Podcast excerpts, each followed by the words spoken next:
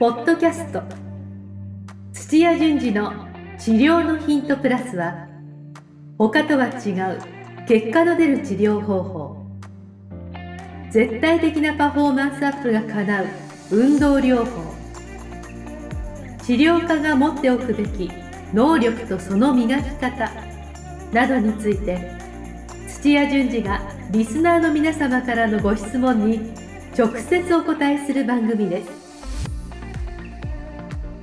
本物の治療に挑戦する日本オランダ都市療法協会がお届けします。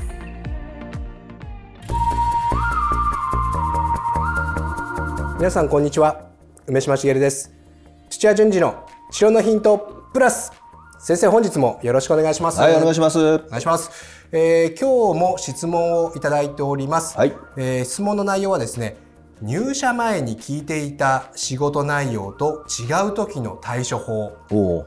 ということで、えー先生後ほどアドバイスをよろしくお願いしますはい、お願いします。はい、えー皆さんあのこの番組ですね聞いていただきまして、えーもしよろしければ、えーグッドボタンなりあとは番組自体番組自体のですねフォローをぜひ皆さんよろしくお願いしまはい、す。お願いします。はい、あとは土屋先生の方でこの番組以外にですね YouTube の方とあと LINE の方でですねいろいろ情報発信をしておりますのでそちらの方のチェック、えーぜひ皆さんよろしくお願いしおます。願いします。はい、えー今日はですね愛知県の、えー病院勤務の新人 PT さんから質問をいただいております。はい、えー土屋先生、梅島さん、はじめまして。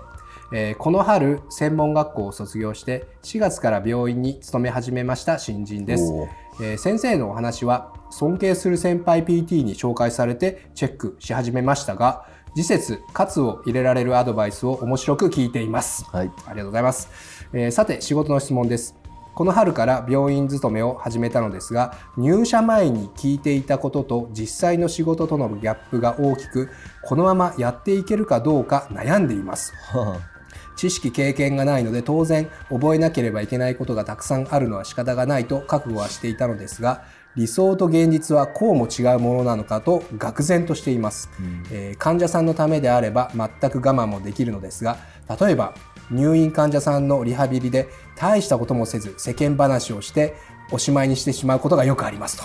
はい。えー指導もしてくれる先輩もそれで良しとしている、えーところ学校で勉強してきたことと全く違いただただ驚いています、もっとこうした方が良いと思う場面ばかりで今後自分が、えーどのようにして関わっていけばよいのか悩んでいます入社前に聞いていた仕事内容と違う時の対処法を土屋先生ならどうするのかぜひご意見をよろしくお願いしますということでこれ厳しいですね僕だったらはい。こういう立場もしこの人の立場だったらえーってやっぱ思っちゃいますよねあはいえ何のためにここ入ったのってやっぱ思っちゃいますもんあ。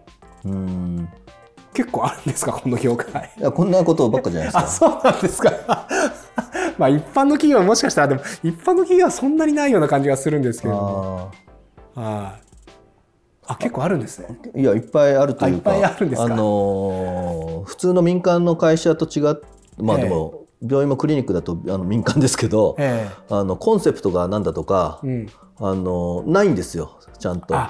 あそもそも。で入る前にあなたはうちの会社はこういうコンセプトでこういう役割を期待してあの採用しましたとかっていう、はい。あの場所によってはあの契約書もないですよ。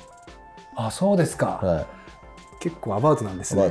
ではい。ななんかでもあの患者さん治してる、まあ、病院だからうん。治すのが目的だって言って。やるんですけど、うん。それで入る方も、うん。うんまあ、自分の所属した専門学校とかで、うん。もう治すっていうことを大前提で、ずっとやってきたから、うん。そこをちゃんとすり合わせてないでどう治すかとかあわわかんないですけども、はい。もしかしたらこの病院も、反対に実はすごいコンセプトが、うん。もうあの患者さんに寄り添って、うん。別にあのこう治すことがうん。患者さんの満足度をあああ上げない場合もあるんですよ。うん。あのただおお茶飲み話をしてた方がいいっていう人もいるんですよ。高齢者とかで、ああ患者さんによっては、はい、もう毎日コミュニケーションしたいからとか、はいはいはい、でそういうのを売りにしてるのかもしれないですけども。なるほどなるほど。だから勝手にだから病院側とあの自分が思い描いているなんかあの課題というかタスクがこうちゃんとすり合ってないからあそうでね。自分で勝手に確認ししないで自分のタスクが何なのかっていうのを確認せずにはい。独りよがりに努力しちゃってるからはい。だからあの評価がされないとかもっと自分だったらこうやるの余計なことすんなって話になっちゃうじゃないですか。そうですね。だからこいつはこいつはとか言っちゃった、この方はあポロッと本音が出ちゃいましたね。せっかくね、えいいとこお勤めになって給料もらってて文句も言われてないんだったら、まああのー自分が何をしたらいいのかをちゃんとまず確認した方がいいですよ。なるほど。はああこの病院で何ができるのかっていうのをい、いや違います。それはできるのかじゃなくて、何をしなくちゃいけないのかっていう病院側とかチーフが求める課題ですよ。なるほど、はい会社でいうノルマとか、はいはい。ああー。の営業で何人取ることが決まってるじゃないですか。それに対して自分が何ができるのかっていう。そそ はい、それがあってのスタートなんで、このすり合わせができていなかったできてないというか、まあ、ほとんどみんなできややってないとか多い医療業界多いんで。あであの、はい。それを見えなくさせてるのが、うん。なんか治すっていうのがもう大前提で医療法人とかあるから、ーうんうん。だから治すことでいいんでしょうで治すためにとかって勉強されてる。治すために病院運営さしてるみたいな、うん。なんかそこを治すっていうことが何なのかとかっていうのをちゃんと話し合ってる病院はほぼ皆無ですよ。あそうですか、もう皆無ですか、はへえそうなんだああもうちょっとその辺話し合っていらっしゃるのかなと思ってましたけどいやいやいや。あーあなるほどね。僕この初めにこの質問の方あの読んだ時にこの、はいえー例えば入院患者さんのリハビリで大したこともせず世間話をしておしまいにしてしまうことがよくありますっていうのは、これひどい話だなと思ったんですけど今先生の話を聞いたら、はい。もしかしたら病院のコンセ病院がコンプトでセプトでわざわざこういうふうに設定してますっていう場合もありますからなるほどと思っちゃいましたよそれを聞いて。満足度が高くて、はいはい別に 機能が多少戻ってなくても、うん2個の基地で退院されるかもしれないじゃないですか。そうですよね、はいで患者さんがこれでもしかしたらすごく満足している可能性もはいもしくはあるってことですもんね。はああなるほどね。えー、でもこういうことを入社前にあの想像してすり合わせをするって結構大変い、いやっていうか。新人のせいじゃないんですよ。あの、はい。新人は何も知らないから、うん。一従業員して入ってきた時に、うん。やっぱり何をしてもらって、うん。であなたはあのそれを、うん。あのクリアしたとか、何人やったとか、うん。うんどこまで直したとかっていうので評価しますよっていうのを、うん。あの管理側がちゃんとそれを持ってないといけないんですよ。ああじゃあ管理側が結構問題があるってこと管理側問題ですね。管理側とか、うん。まあ、そのもう全体のうん。もう組織運営がもう全くなってないですよ、なるほどね。は いでそういうとこできてるとこが少ないってことですねね。この業界は。はい。あー。じゃあそういうもんだと思って その転職活動なりあの、まあ、新卒の方だったら入社活動あのしなければいけないっていうのもあるんですけれどもただもうこの方はもう入ってしまったじゃないですか。はい。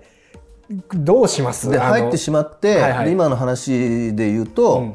じゃああのあ青い鳥探しで他のところに、うん。なんかそういうのがバチッと決まったことがところがあるかって言ったらないって私言ってるんですよ。あそうそうですねそうです ほぼないって言ってましたほぼないから いや一部ありますよ。すごくあの、はい。本当に数えるほどのがポツンポツンってあるんですよ、まあ、そこを狙うか、はいもうここをしっかり、あの流されるままに、うんえーちゃんとあのそこにさえいれば、うんもう定額で今時ちゃんとねあのお金もらえるところなんだあから、ーはいもう割り切ってずっと、ええあの次に向けてのなんか、あの時間稼ぎで、うん向こうが首き切るぞっていうまではいたらいいじゃないですか。なるほどなるほど。で学べるところは全部もう学ぶと吸収できるはいはいすると。ああなるほどね。うーん。じゃあまあここはもう割り切るのがいいんじゃないかな。まああの上司なり、ええあの聞いてみて、うんただ波風立っちゃう可能性もあるんで、まあそうですよね。まあそれはでもしょうがないな。はそっかこの子は新人の PT でこの春専門学校を卒業したばかりですもんね。ねそれはわからないですよね。い、はい、そんなことは。なるほどなるほど。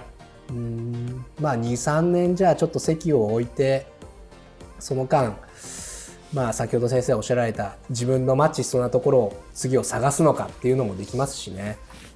まあひどいとこでもお金いただけるからうんうんうん、割り切って「あそうですよねのおはようございます」って言って心ではああっかんべいしながらなるほどなるほど。割り切って働くみたいな、はい。わかりました。はい、もうあの6時になったんで帰りますとかでぜ全然いいかあ、そっもしれないです かそっか。はいはい。でももしなんか向こうがあ向こうじゃないあの上の方が言ってそれに対して言ってきたら、まあもうそれもしょうがないというぐらいの生きがいで、はい。いいんじゃないですかね。わかりました。非常に今日はクールなあのアドバイスをいただきまして、ありがとうございます。いやいやいやはい。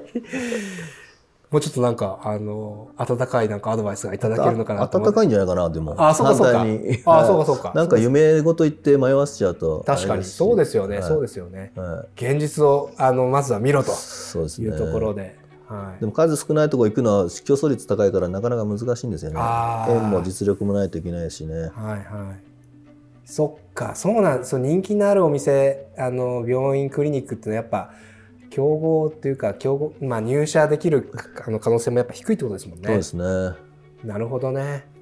じゃあぜひちょっとあのスキルも磨きながら次に備える愛知だとえー、とトヨタ記念病院ってトヨタ系の病院がもう給料もいいし、はいあの評価もうん提案をいっぱいすると評価が上がったりとか、あのやっぱトヨタ自動車のへえ面白い。経営ノウハウが入ってるんですよ。あそうなんですね。はい、うちのスクールに来てる一人トヨタあのの記念病院から来てる子がいるんですけど聞くとやっぱすごいんですよ。あはい、だからそこで、あのまあ、今すごく悩悩んでるっていうここの子とか行くと、うん。多分どんどん積極的に提案したりとか、ね。良かれと思ってどんどん動くと評価される病院とかおー。なるほど。なんで、はい、そこは給料高いですしいいですよ。あやっぱいろいろ違うんですね、病院によって。はい、平均が360万とか今低いんですよ理学療師さん、ただ、はい。そこの病院だと400何十万とか全然違うあから。全然違いますね。はい、入るのさす大変ですけど。がトヨタですね、はい。天下の。あ、入るのに大変ですか？大変ですね。中途採用しあのあんま辞めないんですよだから。あー。満足度高いからなるほどね。従業員の、はい、へえ。っていう情報もやっぱ知ってるか知ってないかですよね。そうですね。そういう情報も。はい、あーぜひちょっとアンテナを張っていただいてですねそういう情報も取り入れながら、まあ、はいいろいろ模索検討していただければなと思っております。はいはい。じゃあ先生あの本日もためになる情報ありがとうございました。はい、ありがとうございました今日のポッドキャストはいかがでしたか？番組では土屋順次への質問を受け付けておりますウェブ検索で「オランダ都市 DMT」と入力し結果に出てくるオフィシャルサイトにアクセスポッドキャストのバナーから質問項目をご入力くださいまたオフィシャルサイトでは無料メルマガも配信中です。ぜひ遊びに来てくださいね。それではまたお耳にかかりましょう。